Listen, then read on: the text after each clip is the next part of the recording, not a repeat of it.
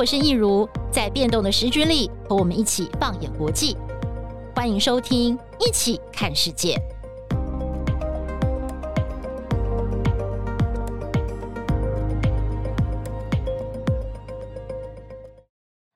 大家好，欢迎收听《一起看世界》Podcast，我是易如。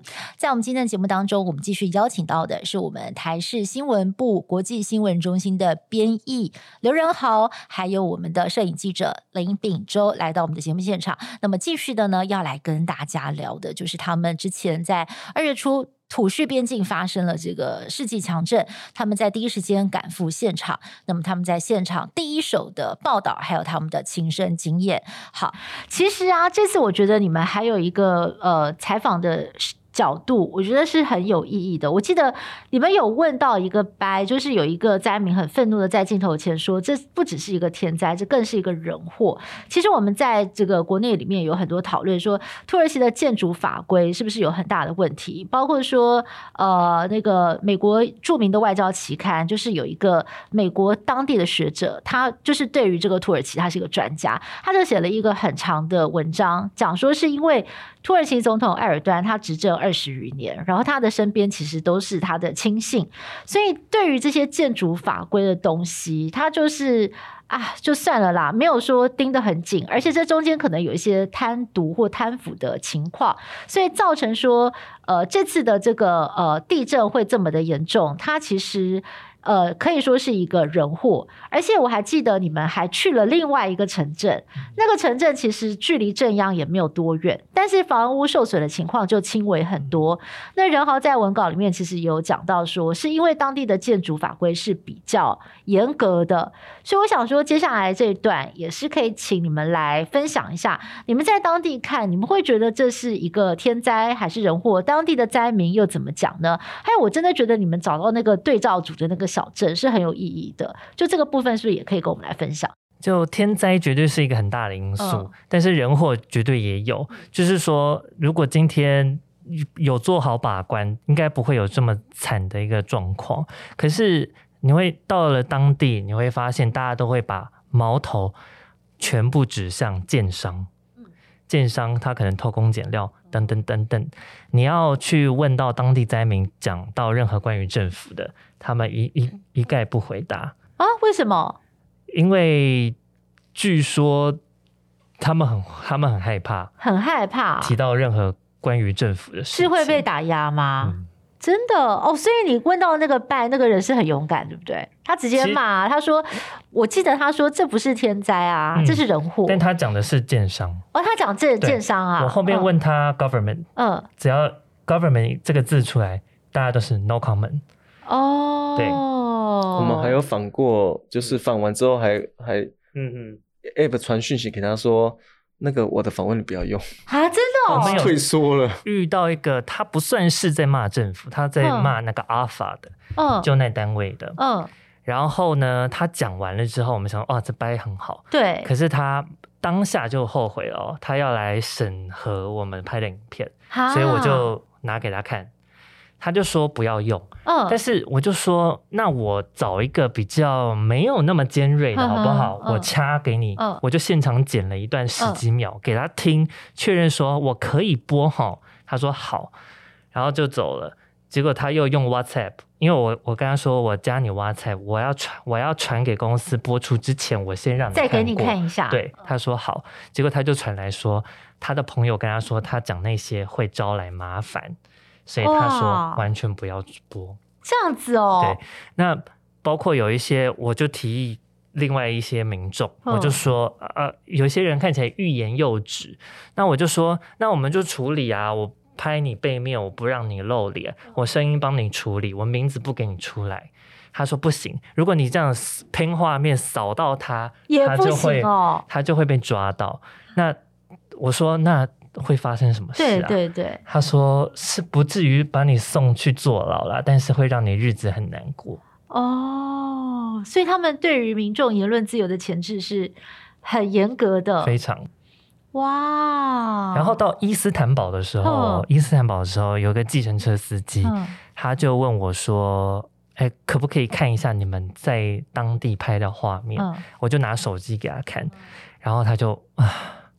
他说他没有看过这样的景象。他说土耳其媒体都 lies，哦，就是土耳其媒体都不会播这些真相吗？对，对，对，可是我老实说，我在饭店的时候有开着土耳其当地的电视台，它是有灾区的画面，可是你会发现他们就是 focus 在把幸存者救出来的振奋人心的正面新闻，比较偏正面哦。对，所以其实。嗯，相对来讲，台湾真的是非常的自由。哇，这个很震撼哎。对对对。哦，所以这真的采访上真的是困难重重。而且说采访困难，第一是语言不通。对。那么刚开始是没有翻译的，嗯、所以我们全部都是比手画脚，嗯、然后问灾民都是先问 English English。嗯、对，那一半大概八成会被打枪，嗯、那剩下两成就是拼拼凑凑，大概可以懂他的意思。这样，嗯、那其实。嗯，像是问到政府这件事情啊，就会发现当地人会很很畏惧，很保守。那其实我们也不希望他们遭到麻烦，嗯、所以其实后来的处理就是比较让他们就是比较安心的。哦，哦，原来是这样子。像我们到那个离这样很近那个安全的那个城市，那个埃尔基，埃及，对，那个。我只是在旁边拍，在街街上拍空景，而且他们是一片祥和，就是店家有店，就都有店，然后大家逛街人也还蛮多的。嗯、然后我只是在那边拍，然后后来又看到一台装甲，嗯，很像装甲吉普车那种，然后就下来两三个大汉，我原本还不以为意，想说就是可能巡逻的警察，直接就往我这边走，然后把我镜头挡住，然后拦下来说、哦、你在干嘛？但是他他是用土耳其语啊，所以我也听不懂。但那时候我们有翻译，嗯，所以我就说。我就拿我的那个采访证给他看，嗯，然后他就，我们就请翻译来跟他解释，就是你即使到那种这么没有灾情的城市，嗯，你摄影机拿出来拍，他会盘查你，他也是直接就那个快两百公分的大汉，嗯、就是警察，这样对，就是就是也是把你拦下来，就问你在干嘛，嗯，对，然后后来我们跟他讲解来意之后，好像我们也是要想要呃。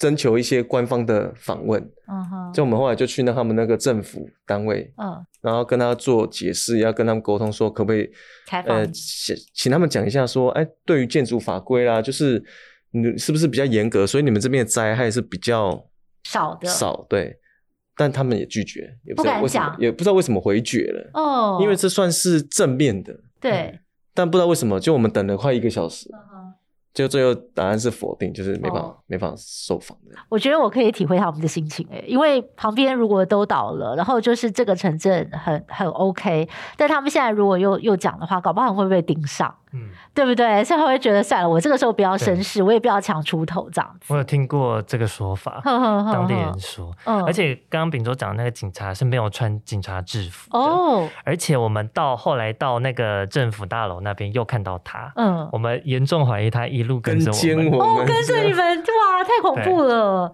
哦，所以他们的生活没有想象中自由，就是不像我们在台湾过日子这样子。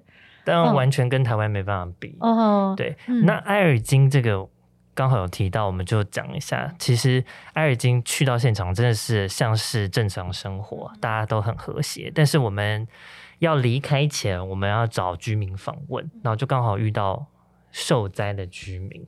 他们就给我们看了照片，他们家的照片，还带我们去现场看。其实他们的房屋还是有受损的，然后他们也不敢住，所以其实，在那边还是有很多人住在外面，包括帐篷，对，或者是车上，包括他们政府的员工也在政府大楼前面搭了帐篷，在里面办公。他说，其实没有想象中的那么好，嗯，而且在市长跟外国媒体说我们这里很安全之后，呵呵。他们的救援物资完全中断，哦、因为大家认为说啊，你没事嘛，哦、那我就把物资去给别人啊，哦、重灾区。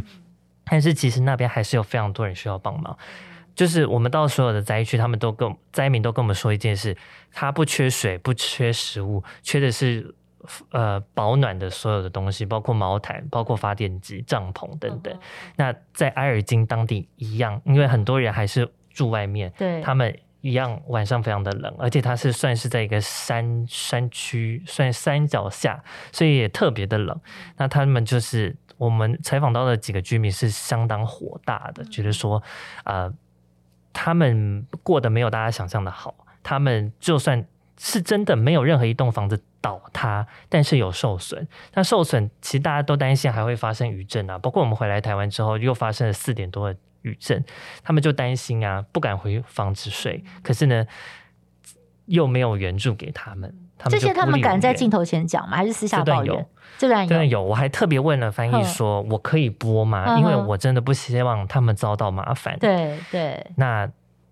我得到的回应是，他们非常气愤，嗯、所以他讲的可以播，可以播这样子。哇哦哦，所以自己都已经是受灾户了，然后要讲话、要接受访问以前，还要自我审查一下，对，就是哎，我讲这个会不会惹上麻烦？我会不会被政府找麻烦？哇，这好像是这个台湾解严以前的这种、这种、这种感觉吼。嗯，那接下来啊，就是呃，让大家觉得印象还蛮深刻的，就是你们有去台湾中心。嗯台湾中心就是呃，我我我比较好奇的是，台湾中心里面收容了很多的灾民，绝大部分都是土耳其的灾民吗？还是有叙利亚的？还有就是叙利亚这一次其实是在这整个新闻报道里面呢、一般大家的观察是严重被忽视。但大家也不是故意要忽视，是因为叙利亚饱受内战十几年的摧残，你真的很难进去当地了解当地的真相。所以呃，因为我透过两位的报道，我大概知道说，诶，在台湾中心，因为那边蛮靠近叙利亚边境，就有一些叙利亚的难民，他们是可以过来那边，就是受到一些庇护的。所以就是这个部分，你们在台湾中心看到的，又大概是一个什么样的情况？其实台湾中心大部分是叙利亚人，嗯，因为他那里距离叙利亚边境是五公里，所以那一个城市本身就住了大量的叙利亚难民，不是因为地震来的，是因为内战而逃过来的。那他们有一些是合法的那个难民居留在那边。那台湾中心本来是没有开放让人进去住的，它就是一些教室，那提供给附近的呃的叙利亚难民。使用的一些教室，让他们可以小孩可以上学，哦、但是因为地震的关系，所以才开放教室让人进去住。是，那一个教室可能住好几个家庭，五个家庭到三十几个人都有可能。那他们所以里面也大部分都是叙利亚人，哦、少部分才是土耳其，因为这次地震的灾民。嗯。嗯秉忠，你要不要聊一聊？就是你在那个台湾中心看到那些小朋友，我就看到你拍了很多的小朋友很纯真的画面，还会跟你讲话、跟你互动，就是很热情。就你那时候在拍摄当下的心情是什么？拍摄的心情就是就觉得他们他们的人的生活、人生就不像像我们这样台湾，像我们的小朋友这样，就是没有什么战争的烦恼，就是生活都很平顺。可他们是经历过那种。颠沛流离的生活，然后又要就可能要离开家园，然后要到就只能到这边避难、躲逃、躲那个躲避一些战乱这样，然后又又遇上这个地震，然后觉得那时候会觉得他们真的莫名的就会帮就替他们蛮伤心的。可是，让你在伤心之余，你又看到这些小朋友又那么的对镜头那么好奇，然后还拿我们的麦克风这边玩，然后看到镜头也是很想要。就是 say hello，say hello，对，然后希望我拍他踢足球一个射门的画面，嗯，还有说就是用手跟我比说再一次再拍一次，因为他第一次没有射好，然后第二次希望我射到他进入入射门入网，因为他那边有设置那个足球场足球的那个门门，对，就是他就是他们就是整个还蛮乐天的那种感觉，他们是真的可能也是久了习惯，然后只能默默接受这样的生活形态。对，那就像《侏罗纪世界》那个生命总会找到出路，嗯、就是他们就是要往这个地方走，就是他们也不可能总整天就是愁眉苦脸，然后对，就是但就是蛮蛮对他们蛮伤心，就是这么小就要承受这种有可能要跟家人分开，然后跟自己的故乡分开这种，对，就觉得一样，我就是一样用镜头把它记录下来，这样，对。哇，听到这样也是很感伤。我我突然想到，就是几年前，就是我有一个朋友，他有跟我们分享，他去参观了在欧洲吧，南欧的一个难民营，有很多的叙利亚难民。然后也是他们就看到说，呃，难民的生活也是小朋友在跑来跑去，他就突然发现有个小朋友身上穿了一件 Prada 的 T 恤。然后呢，那个我那个朋友就诶问了一下难民营的工作人员说，哇，这个呃。大家捐助物资好善心哦，就是连这种名牌都都愿意把它拿出来捐赠。那他他本来以为说是不是有人把那个家里旧的 Prada 的 T 恤拿出来捐，就那个难民营的工作人员说不是，是这个小孩子他本来以前就是很有钱哦。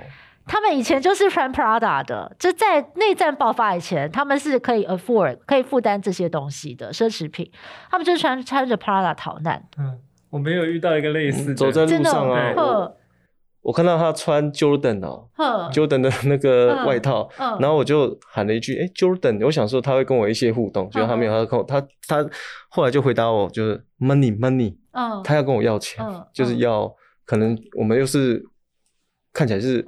国外脸孔观光客这样，嗯，对，就是他就是要跟我要钱，嗯、然后坐计程车也是啊，停红灯，然后就会有小女孩拍打你的窗户，嗯，money money 就是一样，他就讲就是就也很也很难想象说这种国家怎么还是有这种小朋友要出来，跟你就是要讨取费用的那个，他们是叙利亚难民吗？还是他们是土耳其的民众？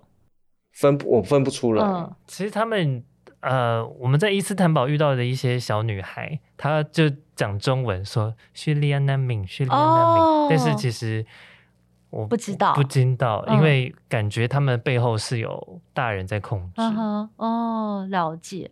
对，但是我觉得在那个呃难民营，就是有很多这种。其实就是这些故事的背后，就是会让我们知道说，本来他们的生活在战乱以前是好好的，但是就是因为战火就是爆发了内战，然后瞬间失去了和平，然后他们的整个人生就一百八十度的翻转，就从此就颠沛流离。我觉得这个我们过去可能只是在电视新闻上看到的，我们看到了很多这个关于难民的新闻，但是真正你们在现场就是看到他们的生活。那个感受，我相信是很不一样的。我觉得在台湾中心的叙利亚难民，他们非常知足。我有遇到一个是，他说他在叙利亚原本是当警察，然后他现在在台湾中心当园丁。嗯，然后他就非常感谢说，呃，台湾中心给他这样的一份工作，他就每天有两块地，他就种一些花草，他觉得非常知足，能够呃离开战乱的家园，然后在这个地方。土耳其南边有个地方住，然后还有一份工作，对，哇，这对对我们来说真的是很难想象。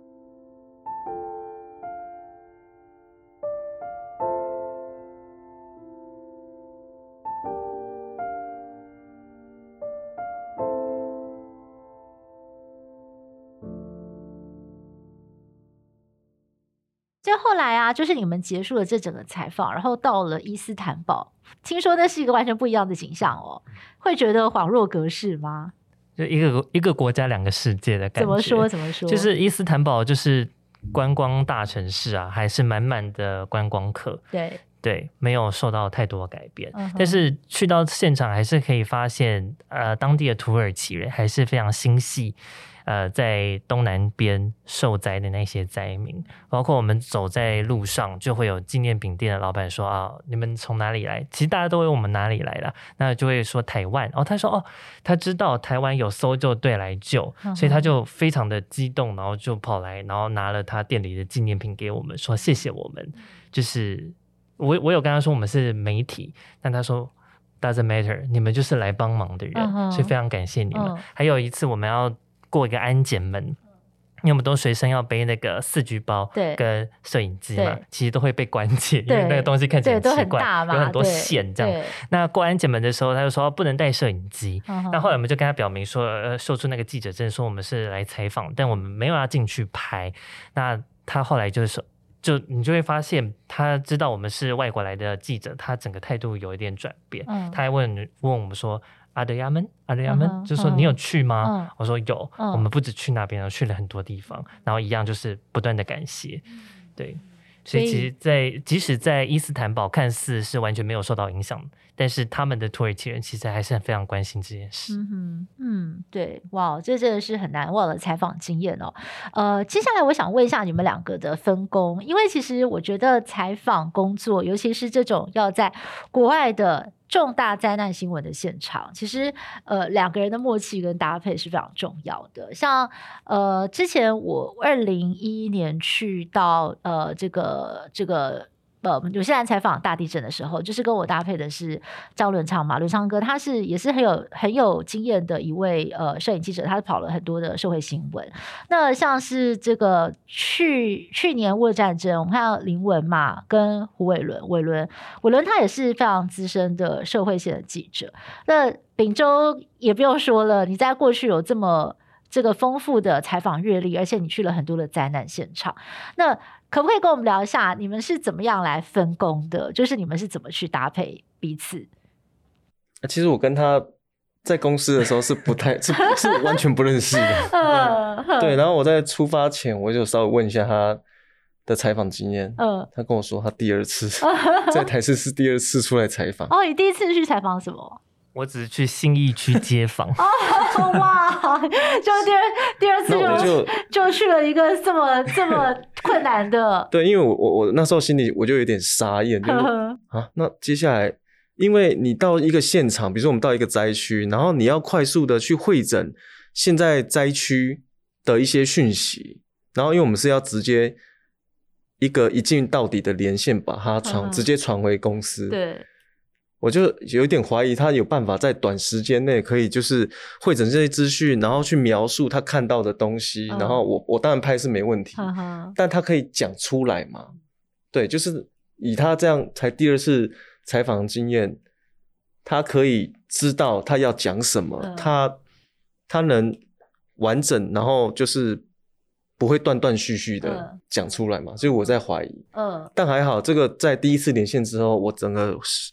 释怀了，就是整个对放心了，就觉得哎呦，你北拜哦，就是觉得，我就有大概跟他讲说，我因为我们现在没有办法剪接，所以有时候如果你要安排访问，我们可能先找一个人先在旁边等我们，然后你从那边从 A 点讲到 B 点，讲到 C 点之后带入这个受访者，然后讲完之后再继续讲完你的结尾，这样，我就大概跟他稍微讨论说，我们之前在。灾区没有办法剪接，然后又要把第又要快速的把这个连线让公司可以及时播出，所以我就有先跟他讨论说，大概是这样，嗯、你 OK 吗？对，就就是我们在阿达纳第一次那个现场的连线，对对对，就是哦还好拍下来蛮顺的哦，他也没有说，因为毕竟不是直现场直播，嗯，所以其实他也是有错，也是有可以重来的机会，对，对，但还有那个一次 OK 就是。嗯就第一次连线就这样讲完，而且我知道，因为你们带的那个电池要省着用，对，所以其实压力也很大，不可能说我一个 stand 做个五六次，对，嗯、对，就因为这样，因为有时候有时候你你做太多次，原本的那个好看的影像可能就没了，对，稍纵稍纵即逝，就是哎对，你原本你第二次讲 OK 就结结束，就是有画面，嗯、可是你讲到第四次、第五次，那些画面可能就就没了，就是已经。很干，就画面变很干，或者怎么样，就是当然是希望他能一两次之内就把它搞定。嗯，但还好，就是哦，不错，就是我觉得他的口条、他的台风、连线的那个稳定度都。还不错，嗯，对，对其实我其实我我我也是现在才知道，任豪讲说你第一次去信义区做采访，第二次就被丢到土耳其采访大地震，傻眼，哇，这真的很硬哎，对哇，很硬啊，对啊，像我出发前，其实我家人或身边人就会问我说紧不紧张，他们担心的是。地震会不会危险？第二是疫情会不会感染？嗯、但是我说我完全没担心这个，我只我只怕我工作做不好，因为我都没有经验嘛。对啊，嗯、可是像是跟摄影的默契，确实是需要培养的。但是因为秉州他就是经验丰富，嗯、所以其实可以很快的达到那样的默契。对包括呃，比如说你在拍摄的时候有一些嗯。比如说一开始我以为他比拳头是说不要再讲了，嗯、但后来我就知道他说哦是不要再后往后退了。那再加上就是我觉得很幸运是跟秉州搭档到，嗯、因为他就是呃长得帅，还是 对长得帅，长得帅也很重要。啊、很，多当地当地女性，哎哎，这个不要这样。主要当地女性很喜欢他，会来合照来合照哦，是是是，呃，Anyway，我是要讲的说就是。他他观察非常仔细，虽然是就是呃，摄影也兼具文字的那种敏锐度，嗯、包括我举个例子，就是我们在那个搜救队的时候采访到一个男生，那我只是问他说一下，呃，他的那这这个来搜救的感受，那他有说就是震撼教育，那看起来很年轻，但是我也没有想太多，然后我的我的问题就结束了，但秉州马上帮我补了一句说，问他说这是他第几次出勤，嗯、然后呢？他说是第一次，哇哇，这就是一个很大的故事，欸，对对对对对，他第一次，而不就跟我一样吗？第一次，然后就来土耳其救灾，哎，真的很很不得了。然后后来才追问说，哦，他是大学生，他来实习，来搜救队实习，然后第一次出任务就跟着来土耳其。哇，这真的是，所以我觉得这真的就是呃。很资深的摄影的一个敏锐度，经验的累积，经验的累积啦。但像我可能就没有想到那么多，我就是觉得说，哦，是一个很年轻的人啊，跟呃其他年长者是有一个世代的一个交替的感觉，世代一个传承的感觉。但没有想那么多说，说啊，他也是第一次。哦，哇！所以你知道吗？我在电视上看你们呃采访回来的东西，就是我不相信是任豪，任豪不跟我讲，我不觉得他是第二次就去一个这么硬的场。拍这样子，我会觉得说，哎、欸，仁豪应该也是一个有经验的摄影的记者，因为他对这个灾难新闻的掌握，其实就是感觉是非常的到位的。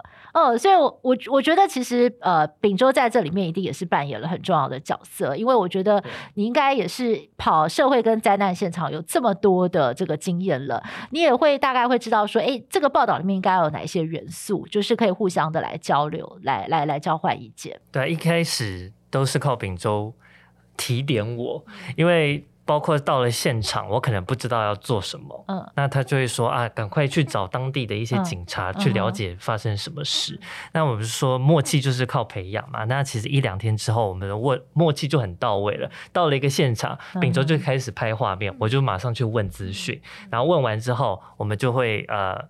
讨论一下我们要怎么拍，我要讲什么，从哪里到哪里，大家大概知道之后就马上开始录了，就等于说时间可以变得很有效率，就不会像一开始慌了手脚。因为刚到呃伊斯坦堡机场的时候，我们有做一 part，然后再来就是到阿达纳的那个倒塌现场了。那老实说，在阿达纳倒塌的那个现场，我觉得我还是相当生疏的。但是后来经过一两次，然后我们的一个。这个默契的培养之后，就确实上手许多。嗯、对，但是好家在就是。搭配到一个很可靠的摄影，嗯，是。其实啊，我觉得任豪的优点是在于说，任豪他对事情的观察是非常敏锐的，然后他的文笔也是很细腻。就是其实跟任豪也合作很久，包括 Podcast 啊，或者是在一起看世界的节目，他的文稿是很深入的，然后他对事情的观察是很敏锐跟很细腻。那可是我觉得这次刚好秉州补强的这一块，就是那种呃社会新闻的现场感。还有那个灾难新闻的冲击那种震撼，然后还有就是有一些灾难新闻必须要去关心到的元素，就是我觉得你们两个互相的这个搭配，就是最后出来的成品真的是呃非常的棒，就是我觉得很多的采访的作品都是很精彩的，嗯，所以所以现在就是这样子，我们大家也就知道说，为什么每次这种重大的国际灾难新闻的现场，呃，主管派人出去采访，哎，一定就是会找很有经验、资深的摄。记者，然后是要跑社会、跑过灾难的，然后去搭配文字，对不对？然后这个文字的部分，他的外语能力必须是很强的，他可以去跟当地赶快在最短的时间之内去找到连接跟沟通，然后去找到对的人，然后找到车，找到翻译，然后去进行完成这项任务。嗯，对，所以哇，我就觉得这真的是很、很、很、很棒的一个组合哦。那最后呢，想请两位就是来帮我们做个结论吧，就是聊聊你们觉得这次采访土耳其这个大地震的心得。采访完之后会觉得人生观有被改变吗？就是会想很多很多吗？因为其实呃，包括之前就是我们的同事、前同事啦，就是呃。呃，我我一个很要好的同事，他跑了，就是跑了这个也是另一个灾难新闻。他到现场去看了那个状况之后，他就辞职了。他辞职不是因为他不喜欢新闻工作，而是他觉得他要去过自己想要的人生。就是他会觉得我要人生苦短，而且人生无常，就是他对人生想了很多，所以他最后呃决定要去挑战自己，改变他的人生跑道，因为他觉得他有梦，他就要把握时间，赶快去追，因为你不晓得呃哪一个会先来，无常还是你你你的你的你未来可以实现梦想的时间，你不知道。对，其实我我蛮多朋友都是这样子，他们可能碰到了一些事情，或者是我们当记者，因为。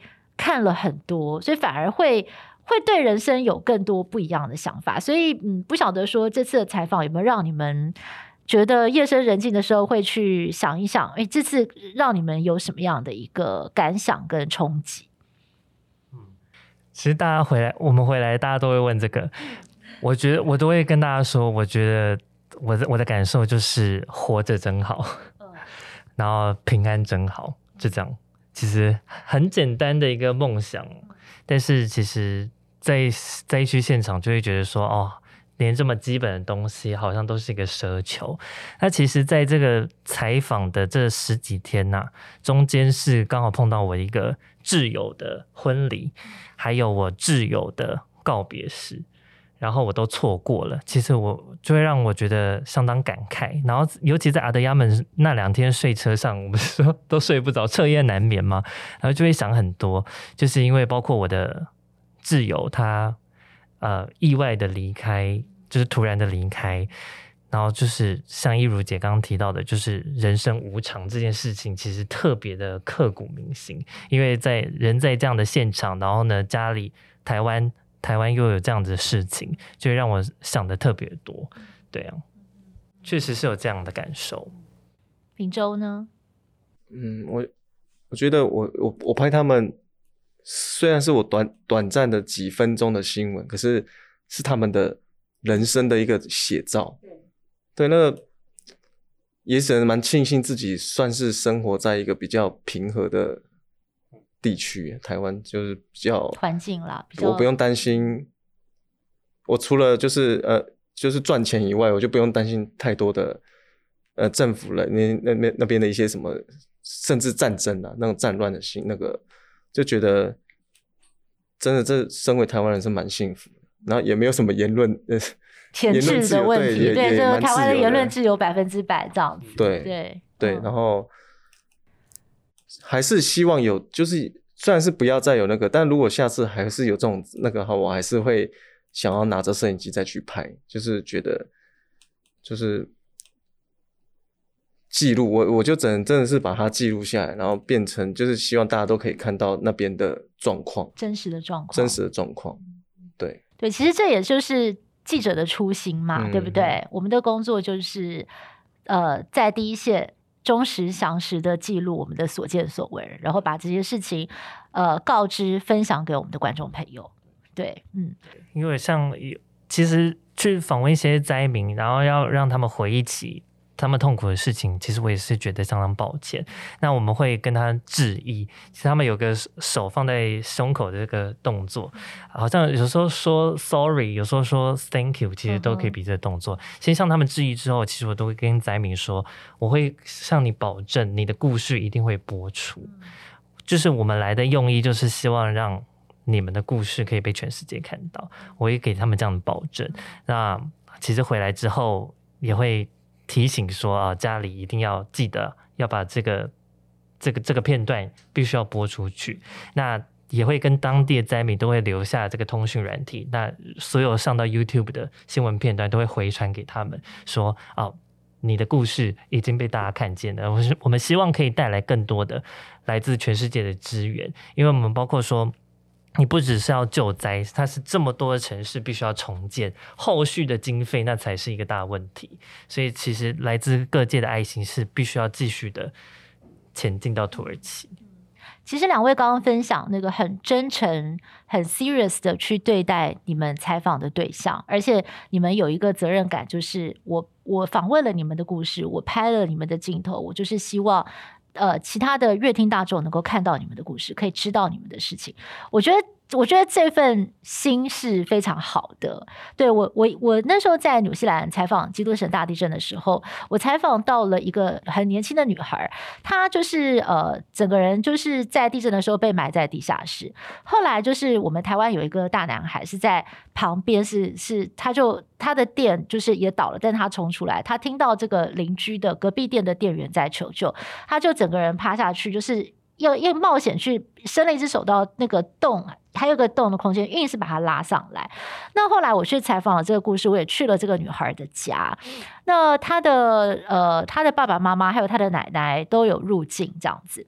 就后来呢，就是过了好几年了，我突然就收到了这个女孩的简讯，就问我说：“哎，我可不可以跟你要一下当时你采访我播出的那个画面的 DVD？因为我的奶奶。”他在呃前几天就是开车的时候出车祸过世了，然后是八十几岁的老人家这样子。他说那个呃我奶奶一生就是一个很平凡的人，她也没有什么上过电视。这个对他对我们家来讲，或许就是一个很珍贵的回忆。就就希望我可以把这个 DVD 寄给他，所以后来我就把这个 DVD call 了，我就寄过去给他。当然我我也没有再追问说后来的状况，也没有再继续联络。但是我觉得。这个就是，这个就是我们镜头的分量，麦克风的分量。我觉得受访者是能够上镜头，能够接受采访，他们也是很看重这件事情的。而他们也会觉得说，这个或许在我们的生命，呃，一个人的生命要终结的时候，哎，回顾一下，这个是很值得保存的一段记忆。对，所以我觉得这个，嗯，我我非常能够同感你们刚刚讲的这一段。我们在那边不是碰到一个小女孩，嗯。很想要接受我们的采访，他觉得他这样上新闻，他就就会大家会看到，然后就一直很希望我们就是，就我们只是稍微离开五分钟，他都会着急说：“你们还会再回来吗？”我我就是还有画面，就是希望你们拍这样，嗯嗯对，就是会有这些连接、这些互动，我觉得蛮有趣的。对，我觉得在灾区。